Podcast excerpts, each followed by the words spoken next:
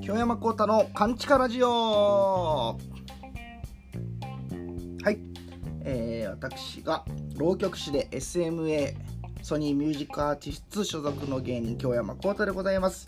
このラジオは私京山幸太が世間に密閉されて完全に声の届かない完全なる地下勘地下からここだけのお話をお届けする京山幸太の勘地下ラジオでございます。はい。えー、甲子園あれですね。で揃ったんですね。はあ。えー、大阪はあれか。大阪桐蔭。やっぱ強いですね。ほんで私の地元兵庫県は、えー、自分の祖母があ祖父や。祖父が監督をしていたそうですけど昔、えー、社社高校ですね。ほんであ奈良が天理やっぱ強いな。和歌山智弁やっぱり強いですね。うーん。ほんであ九州国際大付属ね福岡。鹿児島鹿児島実業ね。あのソフトバンクのあの杉杉内投手がねあの出身校で。打たれて プロ入ってから打たれてブチギレて、えー、自分に腹が立ってブチギレて利き腕で思いっきりベンチを殴って骨折したあの杉内投手 の卒業あれですね鹿児島実業。えー、宮城仙台育英福島聖光学院。まあまあやっぱ強いところは強いですね、えー、西東京日大三高か。はあ。神奈川やっぱ横浜横浜高校照明門ですね。松坂大輔、えー、私の好きな涌井投手も、えー、松坂2世なんて呼ばれて横浜高校にいたんですけれどもね。うん岐阜商業。三重なるほどね。星稜石川星稜ゴジラのところですか？松井のところで出揃ったみたいですね。まあ楽しみだなと。あまり女性は 興味ないですか、まあ、自分もね実はそんなに甲子園って今までそんな見てないんですよ。言うててやってたらまあ一応チャンネルつけてやってたら見ようかなぐらいでそんなに甲子園マニアっていうこともないんですけども一応ね一応野球やってたっていうこともあって今も草野球ですけどね落語家さんのモッチャインスっていうチームに入れていただいてあのまあ時々出れる時は試合に出てるんでまあ興味はどっちかというとあるんですけれどもなんで甲子園そんなに見いひんかっていうとプロ野球の方はまだの方がまだあの実際見に行ったりとかもありますしそれこそ落語家のね染八人さんに連れてってもらったりとかして見に行ったりもしてるんですけれどもあの甲子園ってねやっぱりこう同年代というかだったんですよ、まあ、20前半ぐらいまでは特にまあ自分がそんなにそのおっさんを指してへんっていうこともあるんでしょうけど野球部の子たちはごっついじゃないですか。20前半半ばもかな25ぐらいまで全然なんかこう同年代に見えちゃってなんならちょっと自分より年上にちょっと甲子園球児が見えてて、まあ、そんな人たちのプレー見てもなみたいな なんか思ってたんですけどね。ここほんまにここ何年かでやっぱやっぱ全然やっぱ年下やなっていう風に思うようになってきてまあ年を取ったということなんですか？まあそうかもしれないですね本当に。うんっていうのがあって逆にこう素直にこう見れるようになってきたっていうのもあるんで甲子園もちょっと楽しみだなと思いますけれどもこれってねあの結局その子供もちっちゃいお子さんとかも自分どう触れ合っていいか分からなかったんですよ。結構ね20半ば前半ぐらいまでは特に。っていうのはやっぱりそ自分がまだ子供やからと思うんですよね。自分がまだ子供やからお子さん相手に「ああ何々だね」みたいな言い方をできないんですよね。恥ずかしくて。子供が子供に対してそんな言えへんみたいな感じで。最近やっとなんかやっぱ子供は子供やな。当たり前のことやねんけどお子さんが子供に見えてきてちゃんと、うん。まあ、それなりに今はねそんなあのどうしどうしようっていう風にはならないんですけど昔はねだから学校寄せとか学校にね小学校中学校とか行ってあの浪曲をちょっと講演する解説しながら分かりやすく浪曲の講演してみたいな。こう生徒さんに寄り添ってねこれはこういう節っていうのがあって短歌っていうのがあってこうなんですよみたいな。こう優しくこの大人が子供に語りかける感じが恥ずかしくてできなかったんですよ。今でもちょっとどっちかというとね正直学校寄せはだから苦手な部類なんで、えー、なんか宋の会とかにもね私宋の会っていう伝統芸能の能から文楽から落語浪曲講談茶道華道ってこうあのユニットがあるんでそこに参加してるんですけどその会の方にもそういう何て言うかなレクチャー子供向けのレクチャー親子のイベントみたいなレクチャーがありますけど誰が行きますか？みたいな。もし行きたい人あのもし行きたい人というかあのいたら言ってくださいみたいな都合言い方あの言ってくださいって連絡が全体のね LINE みたいなのと来て、うん、じゃあ真っ先にあの 人数足りなかったら行きますけど あの自分はできだったらあの後回しにしてくださいって言言ってんですよ。いや子供嫌いとか違うんですよ。そうじゃなくてそういうやっぱお子さんに向けてのやり方みたいなあの恵子姉さんとかも春の恵子姉さんむちゃくちゃやっぱそういうのお得意ですけどなんか幼稚園かなんかの資格も取ってますもんね最近。得意ですけど自分はねそのだからその何て言うかな何々だねみたいなこう 寄り添って喋るみたいなことがねちょっとね得意ではない。あの自分が子供やからまだ、えー、中身が子供の部分があるからちょっとね得意じゃないな。これまあ別にね男性女性なんて今職業そんなあの差なんてない世の中ですけどやっぱりどうしてもそういうのね女性の方が得意なイメージはありますよね。まだ いまだに。うんぱ母性というところにつながるんでしょうか？自分は分からないですけど、まあ、単純に自分が子供だからと思いますけど。学校寄せが苦手だなって。何の話やったっけ？そうだから 甲子園が、えー、やっと最近年下やなという、まあえー、若い子たちだなというふうに見えるようになってきたと。いうことですけど、まあ、言うてもねそんな甲子園で出てた子がもう翌年にはプロに入ってプロ1年目なんて言うて。ほんでも佐々木朗希選手みたいにね投手みたいなそれでもバリバリ10代でバリバリ20歳でバリバリっていう人もいますから。いやまあ言うて子供でもないんですけどね。翌年からもスターになったりしますから、まあ、すごい世界だなと思ったりします。はい。まあ、さっきも言いましたけどこのまあ、大阪は大阪遠いんですけど兵庫県は社高校というところで、えー、私の、まあ、亡くなった祖父がコロナ前に亡くなったんでコロナを知らずに亡くなれた、まあ、ある意味 まあラッキーってこともないけど、え、闘病とかもなかったんでねぽっくりいったってやつですよまさに。だからまあまああの本人としてもね後遺症残るよりは良かったんだろうなと思いますけれどもその亡き祖父が監督を務めてた社高校ですけれどもね。良かったなと思いますけれども勝手に、えー、この祖父のことをね私はまグランパグランドファーザーのグランパと呼んでてで、えー、祖母の方を、まあ、グランドマザーやからグランマって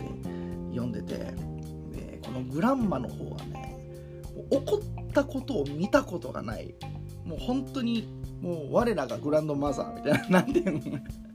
マザー・テレサみたいな。あの本当に菩薩のような人なんですけどね。グランパの方がむちゃくちゃ怖かったんですよ。もう修羅の世界に生きてる。いやいやいや。いやいやそんな個人のことで悪く言うわけじゃないですよ。自分はもうむしろグランパは大好きで亡くなった時お葬式ももうむっちゃあいつか来ることと思ってたけどむっちゃ泣いちゃったし、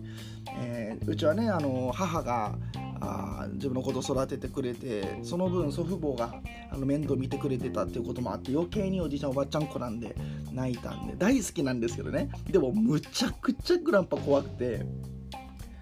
特にあの、まあ、自分なんかはうちが結構大きかったんでそのおじいちゃんおばあちゃん家で住んでたから子供たち小学生の時とか、まあ、うちがたまり場になるんですよね。10人ぐらい来れるぐらい広いから。ほんでみんなでゲームしたりカードゲームしたりなんかなんか遊んだりしてまあ子供やからね。走り回りますよそりゃ。ほんでうちの子供部屋がまあ2階建ての2階なんですよね。そしたらあのいつもグランパがくつろいでる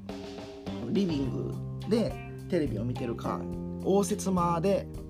あのむちゃくちゃもう音楽が大好きなんでしょうね。むちゃくちゃいいスピーカー何台もあって。それでもう大音量で周り家ないですから。畑とかですから。大音量でクラシックかあの能楽の歌い趣味でやってたから歌いを聴くかみたいな、そんな優雅な 生活をしてる人だったんですけど2階で子供たちがどんどんどんどん走り回るからほんでおじいちゃんむちゃくちゃ短気なんですよ。ブワーって走ってきて。ほんで。考えられへん。今やったら考えられないですけど包丁片手に持ってきて「お前ら黙れ!」みたいな「出ていけ!」って叫んで。子供全員も引きずった顔で帰っていく。帰らこら言うて包丁持って全員帰らしたりとか。ほんでまだね自分があのま、孫やからまだ優しかったんでもう自分があのー、祖父母の家で 育てられるようになった頃はもうすでに結構それでも丸くなってたらしくてその上の世代ですよね。だからうちの親うちはあのー、長男長女長男ほんでうちの母あの次女この3人兄弟だったんですけどね。親とこの時やっぱりもっと激しく怒っててグランパも若いし子供ってねやっぱ孫より厳しくなるじゃないですか。むちゃくちゃもうあの 成績悪かったりしたら、まあ、遊び道具とかあのあのうち長女と次女だうちの母とはそのものとかは隣家の隣川なんですけど川に捨てられたりで長男のあのおじさん自分から見たらおじさんはもう男やからもうそんな関係なしでもう喧嘩したら隣の川にぶん投げられてたらしいです うらー言うて川にぶん投げられて怖すぎる。怖すぎる。ほんまにあの昭和のお父さんみたいななんかもうちゃぶ台返しじゃないけどもうなんか腹立ったらもう料理ご飯中だろうがなんか箸ぶん投げて料理ぶん投げて 何言うてるやろとか言うて。ねうちのおばあちゃんもおしゃべり大好きな人ですからあの誰かねお友達かなんかとこう電話しててで長電話するんですよね。もうそしたらグランパもプチーンですよ。もう電話取って相手に対して よそ様ですよ。相手に倒して「二度と電話かけてくるわこら!」言うて切って。怖すぎるやろ。なんでまあそんなねそんなグランパに教育されて育ってるわけですからもうね食事中も余計なことを喋らない。食事中だけじゃないな。いらんことを言うなっていうことですから。あんまり余計なこと喋らない。でもうそんなにもうマナーもしっかりするみたいな、えー、そういうのがなんか今のこう何て言うかな。まあ、今は自分はほんま根は人見知りですから芸人社会に飛び込んだことによって改造人間としてあの今コミュニケーション能力を発揮して生きてますけど元はやっぱりねそんなに人に喋りかけない方なんですよ。っていうのはもう完全にこのグランパーの徹底した教育によって だから赤赤家っていうんですけどねその祖父母の家が。その赤家の人間うちの母も含めて兄弟とそおしゃべりな人一人もいないですもん。やっぱりそのグランパの絶対的な支配があったから。そうだからそこから自分はよくねあの芸人の世界に揉まれてここまでもうよくしゃべる人間になったものやなと思いますよ。それでもやっぱりこう芸人同士といる時とかあの舞台上ではこうやってあのラジオも大好きで実は。あのやりながらめっちゃ楽しいんですよ「カンチカラジオ」とかもラジオ聞くのも好きやし。結局人と話すの好きなんですけどよくぞここまでになったなって我ながら思いますからね。グランパ怖かった。グランパに怯えてねあのうち優先っていうんですかなんかあのアニメ専門チャンネルとかゴルフ専門チャンネルみたいななんかこう専門チャンネルも民放のあのあれだけじゃなくて契約してたんですよね祖父母の家は。でグランパがゴルフ趣味やからずっと打ちっぱなし行ったりラウンド回ったりしてて。でその打ちっぱなし行ってる間にこっそりアニメのチャンネルとか見て自分はね「ランマ2分の1」とか昔の「うるせえやつら」とかシティハンターとかルパン三世とかこっそり見てでグランパのその車がブーンってこう帰ってくる音がしたらもうバーッと消してチャンネルもゴルフのチャンネルバーって戻してバーッと消してでも何もしてませんでしたみたいな感じで2階の自分の部屋にバーッと逃げ帰るみたいな生活をしてしてましたね。でもそんな、えー、グランパがこう晩年の方はですね浪曲師になったあたりかな。もうすごい応援してくれててなんかやっぱこう丸くなってったなと思います。そんなプチンって切れることも晩年なかったし、まあ、それがね逆にこうあの見てて身内として見てたら、まあ、逆に寂しいなというふうに思ったりしますけどもね。思ってたんですけどもね。であの最後ももう亡くなる亡くなるのもあの脳がっていうことで一級に死んだんであの徐々にってこともなかったんですけどあの、まあ、一応入院してる時に入院して2日ぐらいで亡くなったのかな？入院してる時もあの自分のこの浪曲師としての公演をこの今後の活躍とかもあの楽しみにしてるみたいな話とか、まあ、心配とかしてくれて、まあ、それが最後の話やったみたいなことをあの家族から自分はね大阪いたんで聞けなかったですけど家族から伝え聞いたりして。うんまあ、今これちょっと話してるだけでもちょっとグッときちゃいましたけど あの優しかったんですよ晩年はねうんまあ、だから大好きな祖父ですけどねそんなアシュラのような当時ね。当時ですよ。まだ若かりし時というか、あのー、自分がグランパのところに預けられたぐらいの時やから、まあ、20何年前のねまだグランパも60いってるかいってへんかのまだまだ元気な時。やっぱむっちゃ怖かったんでね。よこのグランマというとかもう菩薩のような人ですからこの人とじゃないともう添い遂げられへんかったやろうなと思いますもん。こんな怖い人他のもうちょっとした普通の人じゃ無理やろと思いますけどね。旗から見てて、えー、すごい短期だったんですけど。晩年は穏やかに 過ごして。る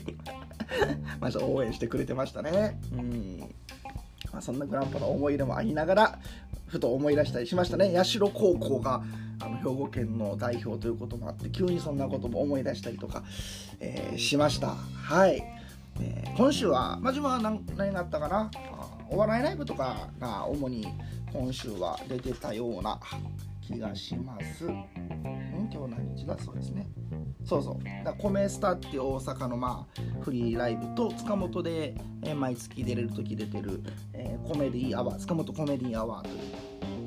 お笑いライブ2本で、えーまあ、コメスタの方は2分バージョン塚本の方は3分バージョンで同じネタしたんですけどまあ、結構なんか思ったより受けたなという感じでああよかったなと思ってますけれどもあの塚本のね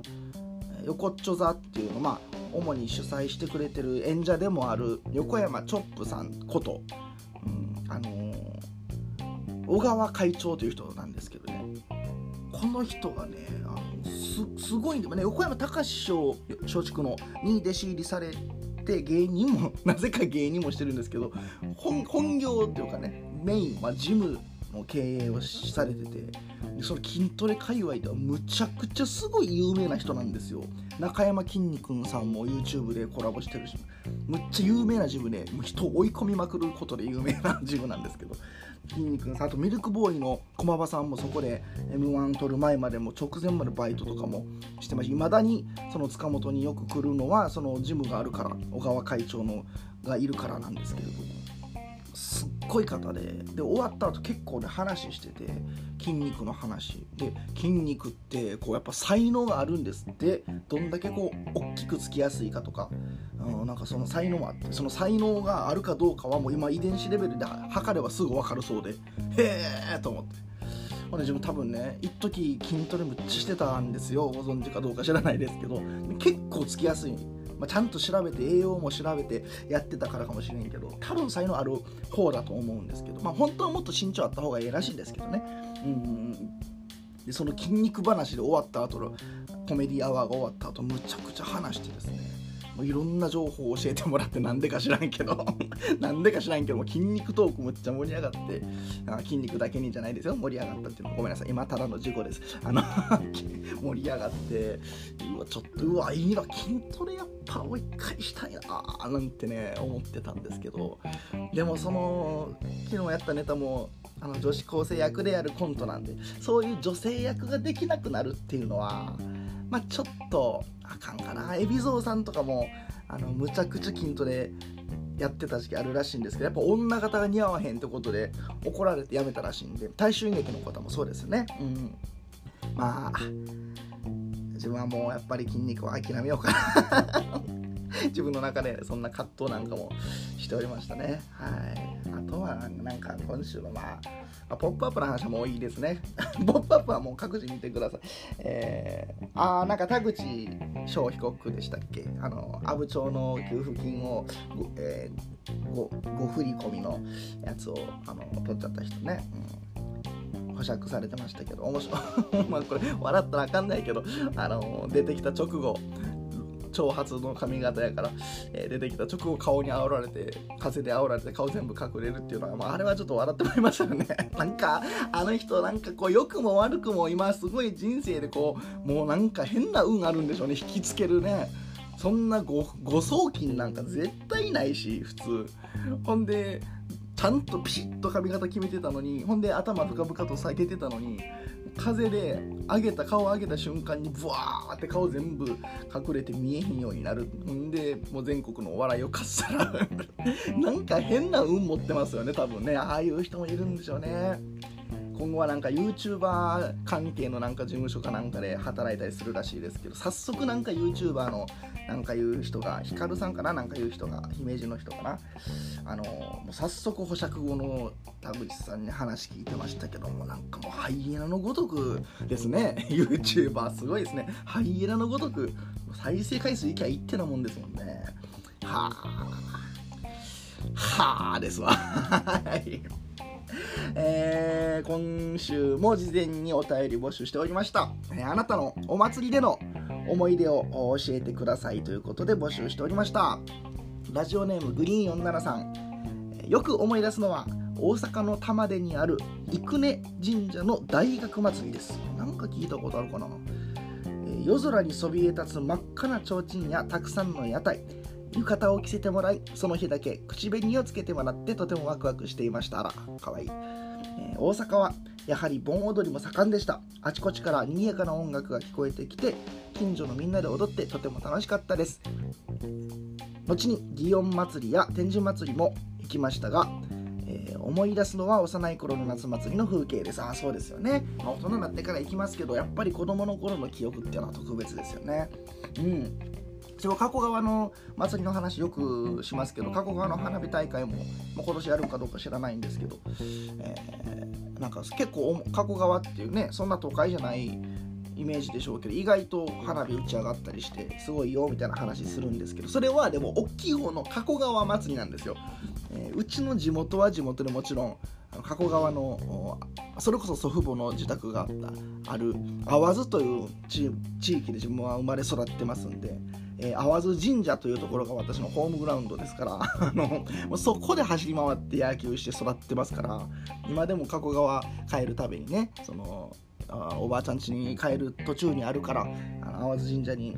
あの参ってからもう出てからあの行くんですけれども淡津神社がホームグラウンドで育ってで淡津神社のだから夏祭りとかによく行ってたんですけど今思えばねそのやっぱりこの大阪っていうのはすごいなっていうのはありますよね温度文化っていうか河内温度なり、まあ、豪州温度なり、えー、ちゃんともうすごい規模で布施のね祭りとか、あのー、ありますけれどもあらゆるところでこう温度の温度鳥さんが駆け回ってね夏は。えー、実際に歌ってでみんながこう当然のように河内温度の、えー、合衆温度の踊りを踊ることができて一つの文化としても成り立ってるのはこれはすごいなというふうに思うんですけどやっぱ加古川にはねそんな、まあ、アマチュアでやってる人いるんでしょうけどまあまあまあ、アマチュア、温度鳥さんだけで食べてる人はほとんどいないんで、アマチュア、全アマチュアといえばアマチュアなんですけどね、菊水丸師匠以外は。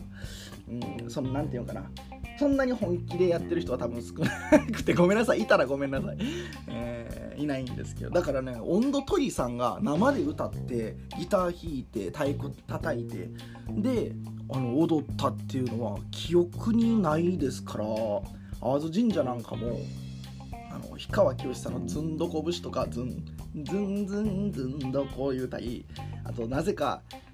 Beautiful Sunday って曲知ってます？ Beautiful Sunday って。これに合わせてみんなで踊ったりとか。いや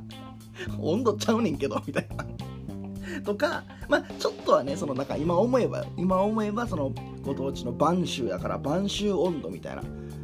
そうえー、何やったかな「4人とまた来たぜどこにせ」みたいな感じだと思うんですけど、えー、晩秋音の音が流れてたりとかそれで踊ったりっていうのはしてたんですけど一応櫓も立って。でもやっぱり歌い手みたいないないから温度取りさんがいないからもうカセットで大音量で流して踊るっていうだけでしたからね。もう当然のように温度取りさんがいてで生の演奏で踊るみたいな。この熱量はやっぱ大阪以上のところはまあないでしょうね。東京でも錦糸町とかありますし、まあ、高円寺の祭りとかもね、えー、まあまあそか阿波踊りとかそういうの入れたらまあありますけどこういう温度でみんなで歌って温度鳥さんが歌って生で、まあ、こういうのはやっぱ大阪独特のまあ素晴らしい文化だなと思ったりとかしますね。はい。あとあ質問です。8月30日の浪曲祭りは中止ですか？初めて行けるかもしれないととても楽しみにしていたので残念です。えー、そして、えー、コータさんが作る料理がものすごく美味しそうで、いつも惚れ惚れしております。本当ですか？ありがとうございます。私は料理が嫌いではないと思うのですが、作ることに追われてついつい時短料理ばかり考えてしまいます。美味しそうなコータさんの料理を見るたびに私もバタバタと料理するのではなく丁寧に作りたいなと思っていますということですけれどもまず8月30日の浪曲祭りはその通りでございまして最近教会から連絡がありました、えー、ちょっとこういう感染状況を鑑みて、えー、今回温度と河内温度と帽子温度とあとまあ浪曲とはまあ、言うたら芸の部分はちょっと中止になるということでしたね。あのなんかその浪曲塔っていう塔があるんですけどね。火があるんですけど。それに対してこの教会員とか、まあ、あのあとはまあまあお客さんも確か来ていただいてももちろんいいんですけれども夕方にちょっと、えー、お祈りだけしてでもそれで解散にしようということで通達いただいて残念ながらお祭り自体は今回は中止ということでございますんでだから自分も今年もまだあと温度の仕事で残ってるのは京都の8月27日にどっかでまだ場所も聞いてないんですけど 今年1個だけちゃうかな温度の仕事、まあ、1個でもあるだけでも珍しいと思いますけど1個だけだと思いますね。はい。あとまあ料理本当ですか？えー、自分なんかはだってまだ料理初心者でまだそのなんていうの料理本2冊買いましたけど1周もできてないですもん。まだまだ作ってないのあるんで本当にそのレシピ通り作ってるだけなんですけどあの、まあ、褒めていただいて嬉しいななんて思ってますけど、まあ、結論から言いますとですねなんでそんな料理を作れるか丁寧に作ってるかというとまあ、あの、まあ、暇だからですね。もうそれにつきます。もう暇だからでしょうおそらく。い や、やることありますよ、毎日。そのやることありますけど、サラリーマンの方みたいに朝から晩までこの勤めて、夜に帰ってくるなんてこともないし、ね、仕事なかったら全然一日家いたり、ちょっとカラオケで声を出して練習したりとかぐらいですから。あとまあ主婦の方みたいに子育てがあったり他のなんか家事に追われたりとかそんなこともない気楽に生きてるまあ暇だからです 本当に暇で。ほんでまた料理初心者っていうのがまた、その、何て言うかな、あのー、料理が苦苦じゃないというか、うんうん、時短しようっていう考えがなく、えー、別に時間はなんぼでもかけていいから。だから、そんななんか、ちょっと凝った刃物を炙った茶漬け作ったりとかできてるだけでそんなさ家族がねたくさんいて自分が作らないといけなくて決まった時間の中でね。ってなったらそれはもう無理ですよ。時短時短でいいですよ。その作るだけでもすごいと思いますよ、うん、全然全然、まあ、暇だからということでございます。ありがとうございます。えー、ラジオネーム73お祭りの思い出とかね。コータさん、カンチカラジオいつも楽しく聞いております。ありがとうございます。ー、祭りといえば屋台ですが、どうして屋台で買ったものはあんなに美味しく感じるのだろうと感動しています。今年もまだ屋台はあまり出ないですかね。てんてんてんということでね、まだちょっとね、そういう、だから、お祭りも、え、重曹の浪曲祭りちゃうわ、浪曲祭りじゃないわ、重曹のその花火大会も開催はされるけど、屋台出ないんでしたっけなんかそんな形でやるんですねえ。落語の彦八祭りも、えー、生駒生駒生駒やったっけ？生田神ね生駒神社。なんかあそこの、えー、彦八祭りもなんか入場制限かなんかして入場料も取ってやるんかな？なんかなんか外の屋台がないってことでしょうねおそらくは。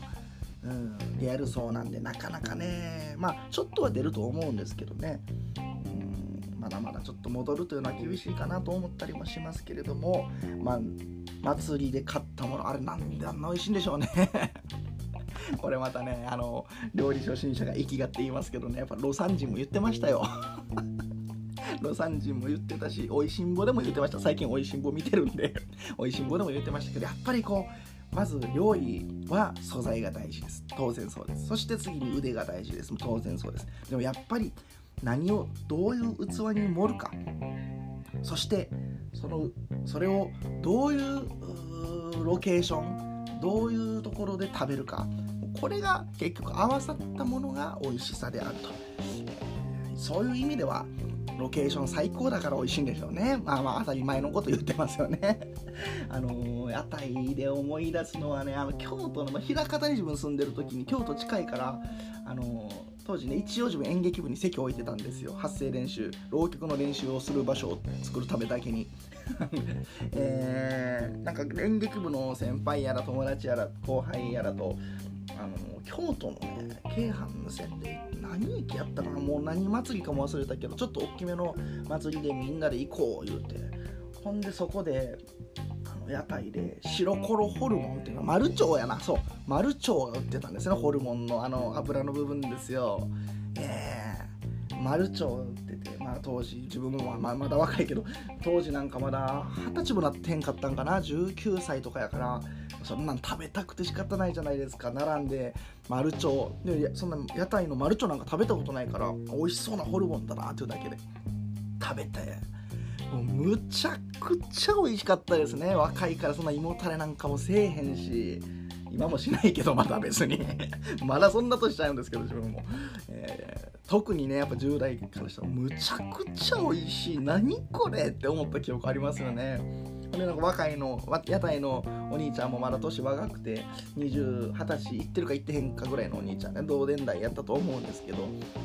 まあ、大阪人ぶってね自分兵庫県のグランパーによって軍隊のごとく育てられた 人見知りの自分ですけどせっかく大阪に来て祭りという雰囲気も後押ししたのでしょうか。大阪人ぶってですねちょっと多めに入れてよってあのあの関西人の感じ出してみたんですよ。ビクビクしながら。軍隊の規律のようなところで育ったくせに無理してそんなこと言うたんですけど。そしたらお兄ちゃんがね「まあしゃあないな」みたいな感じで意外と乗ってくれて「うん、あよかった違和感なかったんや」とかビクビクしながら。そしたらまあ同年代っていうのもあってちょっと向こうも嬉しかったんかな？なんか知らんけどむちゃくちゃ大量に持ってはいどうぞって。むちゃくちゃ大量に持ってくれて。そしたら横で焼いてたお母さんが「あんたそれ入れすぎやね!」ってむちゃくちゃそのお兄ちゃん怒られてました。かわいそうに。かわいそうに。あれ倍は入ってましたからね。えー、美味しかったな。いい思い出ですよね。あとやっぱまあちっちゃい頃の祭りっていうのもねやっぱ嬉しい思い出になりますけれども。まあまあ大人になってから行っても、えー、美味しいですし楽しいですよね、えー、まあ、無事に開催された祭りは行きたいな。いや行けるんかな？分からへんけど、えー、行けたらいいなぐらい思ってますけれどもね。はい。次、ラジオネーム、ミミさん、ありがとうございます。あ、ごめんなさいね。ミミさん、えー、投稿があったと、えー、お祭りには関係ないのですが、私の母は不眠症です。うん。眠れなかった次の日は朝から超機嫌が悪く私に八つ当たりしますどう回避したらいいですか？回避って でもこれねあのなるほどねあのまあ、お悩み相談じゃないですけど珍しいじゃないですかこういうお便りね。ほんでまああのパパッと答え浮かぶかなと思ったんですけどね。これこの「カンチカラジオ」初めてもう一番史上一番あの考えました。あの意外とこれは難しい問題やなというのがあの考えれば考えるほどなってきましてですね。これどういうことかと言いますとだから、2つ視点があるわけですね。これの解決すべき点っていうのは。まず、えー、お母様の方ですね。寝不足その不眠症をまず解消すればええわけですよね。根本で言うと、うん、じゃあそれをどうしたらいいかっていうとまあ自分の場合はこれラジオ用の答えですね。まずラジオの用の答えでお母様方のあの不眠症としては自分はもうずっと寝る前はあのラジオなり、えー、浪曲なり聞いてそれで寝るようにしてるんですね。あるいは聞き流しの漫才とか聞いてて。そうするとやっぱ人間の脳ってずっとそんなに聞いてられへんから次第とこう眠りに落ちていくみたいな。ほんでね同じ人のラジオ自分なんか有吉弘行さんが大好きやから同じ人の、まあ、ファンの人の、あの声とか聞いてるとやっぱりこう聞き慣れてきてで心が多分安心するんでしょうね。だから自分有吉さんのラジオとかむっちゃ寝れるんですよ。あとこれねもう気持ち悪いかもしれないですけど自分さっきから最初の方にラジオむっちゃ好きって言ってたじゃないですか。でこのでもカンチカラジオも好きなんですよ。これちょっと気持ち悪いこと言いますよ。あの自分のカンチカラジオ聞きながら寝ることありますからね。きっしょ。どんだけ自分好きやねん。いやでもこれはね多分ね結局自分の声って一番聞いてるから落ち着くんでしょうね。うん。あと自分は結構漢字かラジオ自体が、あのー、自分の中のこのストレス解消になってるんで、えー、思ったことそんな言えないですもん普通に、あのー、浪曲会とか先輩方とかの前でね。やっぱり今完全にちゃんと思ってることを全て言えるっていうのはこの漢字かラジオなんで自分の中のこの精神安定剤的な面もありますからあの漢字かラジオを聞くとか有吉さんのラジオを聞くとかまあ演芸好きな方やったら浪曲とか落語とか聞いて講談とかでもね何かこう自分の落ち着く声を好きな人の声を聞いてるっていうのはあの寝れるんじゃないかなと思ったりとかあとまあそのよく自分が話題に出してるフジテレビの「ポップアップっていう情報番組で言ってたのは 前も言いましたけど、えー、枕元に玉ねぎを置いてなんでなんか夕方はランニングをして ピンクのパジャマを着たりしてで足元を冷やして寝るとあの寝やすいらしいですよ。そんなに実行できるかいと思うんですけど、うん。まあ、だからそれが、まあ、ラジオ向けのまず、えー、お母様方の不眠症の解決案でございますけれども。でもねこれはねあのごめんなさい。これラジオ用なんですよ。もう一個あの、まあ、革新的なところ革新なんですけど物語物語じゃねえ話の。これねむちゃくちゃ難しい話だと思うんですよ。っていうのはこれあの家族とは何かっていうことだと思うんですよ。えー、実際問題ね。じゃああのー、そういう方法を試して、えー、不眠症を治していただけばいいっていうなもんかもしれないですけど。まあそれはね難しいですやっぱり不眠症もねご本人も悩まれてるやろうしそんなそんなやすやすと治るようなものさ さっきから 不眠症を治すこと提案しといてなんですけどそうやすやすとね確かに治るもんじゃないと思うんですよ。寝れないってことがまたプレッシャーになって寝れなくなったりするしうーんいろんな問題があると思いますね。力の自律神経がどうとかそんなね一重にあの治すってわけにいかないですよ。ほんでねこれがまあ例えば仕事とかね職場とかならあのちょっと苦手なね言うたら、まあ、人がいたとしてもこれまああの縁を切るか、まあ、仕事上どうしてもあの接しないといけない上司とかなら、まあ、最低限の距離で接すればいいと、まあ、そんなもんで済むかもしれないですけどこれご家族ということでそうもね当然いかないということですよね。その八つ当たりされてちょっと嫌な嫌だなと思ってたとしてもそれはやっぱ家族ですから、えー、ほなじゃああの縁切りますと言うて済むわけがないんでね当然ね。これ家族とは家族であるということがこれは結構あのこのご相談には関係してると思うんですよね。でこれじゃあまずね家族とは何かっていうことからちょっと考えたんですよ。こんなこんなあのこんな話になるとミミさんも思ってなかったでしょうけど結構真剣に考えてそれこそ昨日あのむっちゃ飲んだから眠り浅くて朝の6時とかに起きちゃったんで寝不足で。でも1回起きてしまうとそれこそパッと寝れないんですよ自分も。1回途中で起きちゃうと。だから寝つけるまでずっとちょっと考えてたんですけど。でもね家族とは何かというところからまず考えないといけないと思って。家族っていうのはねこれ日本のあのー、古来のまあ宗教っていうと引くかもしれへんけど、まあ、文化宗教的に言うと日本の宗教っていうのは日本神道ですよね。まず古来からの「えー、古事記」なりなんなりの日本神道。あとまああの大陸から渡ってきてる仏教。これももう日本のあの古来の宗教として根付いてると言っていいぐらいもう根付いてますよねもともと日本のものじゃないけど、まあ、神仏集合なんかもしながらも完全には密室に、え日本の文化に結びついてるこの2つの宗教が軸だと思うんですけどこの2つだけかと思いきや今日本人の考え方としてはおそらくねこれ儒教の影響もかなり受けてるんですよね。えー、あるいはあのー、アメリカ的な社会ですからあのキリスト教の影響も当然受けてるでしょう、うん、よくこのラジオでも出てくるディズニーなんていうのもまさにそうでしょうけれども、あの、仏教がじゃあ仏教的な考えで言えばよく出家するとか言うじゃないですか。あれだから家を出るってことですよね。あの家を捨てろって言ってるんですよねブッダは、うん、っていうのはそのあの仏教からしたらですよ。ごめんなさい。自分は特定の宗教を何かこう今広めようとしてるわけじゃなくてブッダのあの考えとしてはまずブッダ好きなんでね単純に。あの何かに執着する心、まあ、これを仏教では愛と呼ぶんですけど執着する愛こそが愛を持ってしまうから人は不幸になるという。だからそういう執着する対象はあのー、自分の人生から除外していきましょう。それはだから酒酒もそうですよね。酒であったりとか熱狂するものとかね。だからまさに子供と親家族とかっていうのはどうしても人間はあの執着しますからこういうものを捨てていきましょう出家しましょうということですよね。うん、それでいう意味で言うと今の日本の仏教ってブッダの教えからむちゃくちゃこうやっぱり日本に伝来するにあたってむちゃくちゃ変わっててだって今お坊さんが法事にやってくるじゃないですか。先祖の供養とか。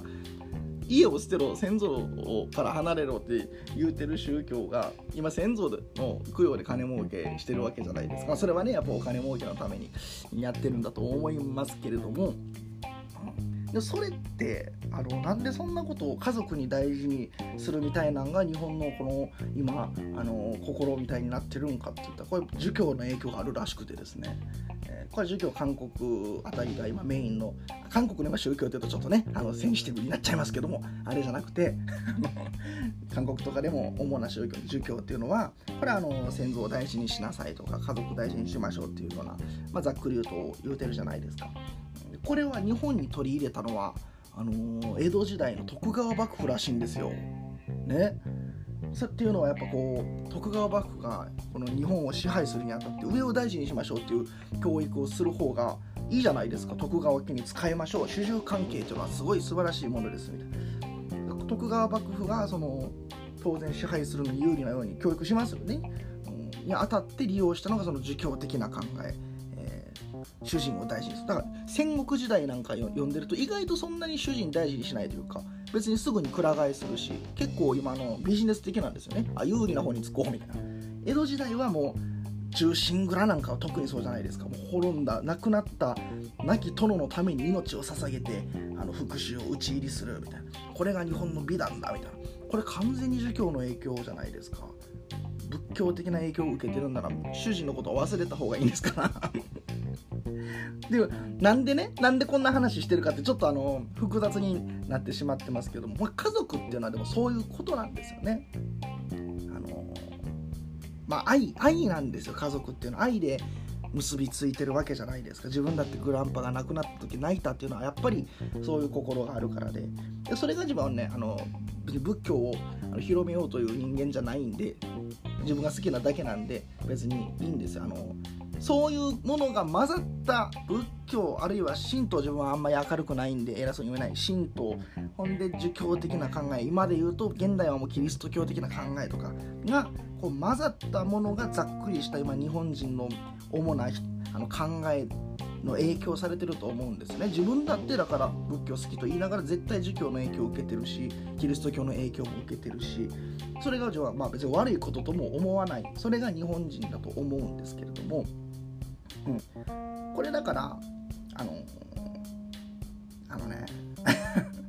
家族っていうのは、まあ、それが素晴らしいものかどうかは一旦置いておいてやっぱ安心のできる存在ですよね。安心とその何て言うかな引き換えの代償として愛があるからこそこう切れないしそんな捨てることができないし。やすやすと。それによってこうちょっとどうしても摩擦が起きたり苦しみが起きるというのはこれはねあの仕方ないことじゃないのかなというのがあの 言いたいことです。あのお母様も家族だから当たれるわけですよね。八つ当たりだとしても。それはまあ逆に言うと家族ってそんなことしたってあの壊れない愛がある絆があるから安心しているということのまあ裏返しでもありますし、まあ、だから、あの、それが家族というものなのかもしれないというのが私の答えです。長々と語っておいて。そんなことかいと思われたらごめんなさい。あの家族とはそういうものかもしれません。というのが私の答えです。家族を持つ以上そういうあの家族を持つ以上そういう安心と引き換えの代償というのが必ずあるということがあの答えなのかもしれません。はい。そして人生というのは必ずしも、えー、あの当たり前のごとく生きていれば絶対に人生というのは悲しいもので寂しいものであると思いますので自分は、えー、あの耐え忍んで、えー、死ぬるその日まで命尽きるその日まである程度のことはあの我慢をしなければいけないというのがあの私の答えです。これ納得できます？ごめんなさい。全く納得できないかもしれないですね。はい。ごめんなさい。そんなんでよろしいでしょうか？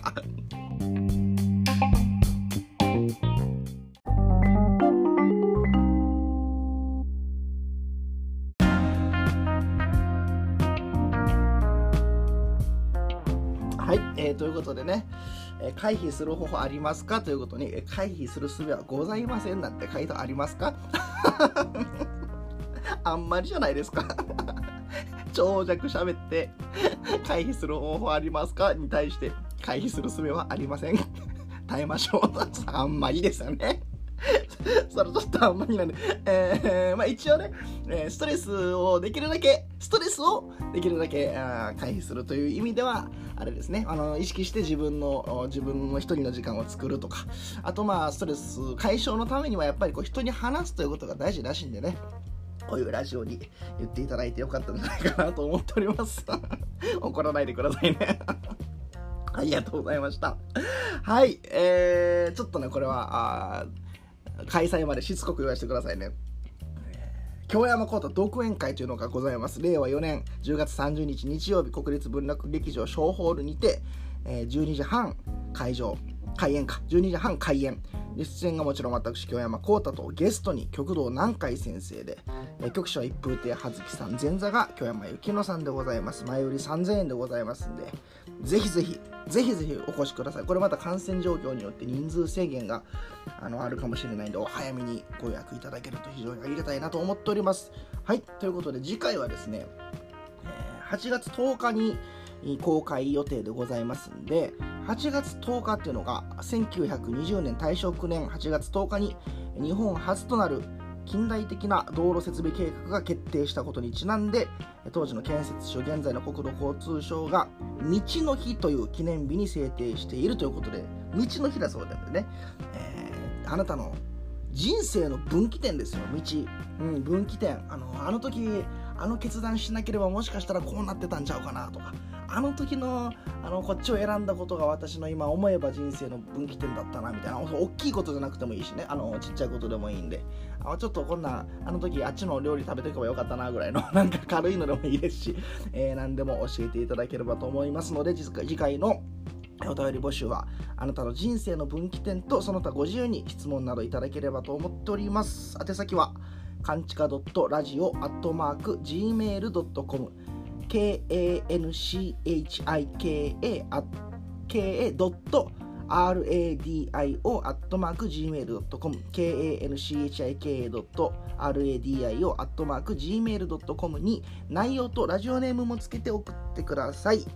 えー、前日の8月9日火曜日の24時8月10日になるところまで募集いたします。お便りお待ちしております。今週も本当に長々と、え、1時間番組やったっけぐらいお付き合いいただいてありがとうございます。あの、本当にあれですよ。それこそ寝る時とか、睡眠導入にとかね、あの、ああるいは家事をしてる時とか、流し聞きしていただければもうむちゃくちゃ嬉しいと思いますので、またまた来週もよろしくお願いします。ありがとうございました。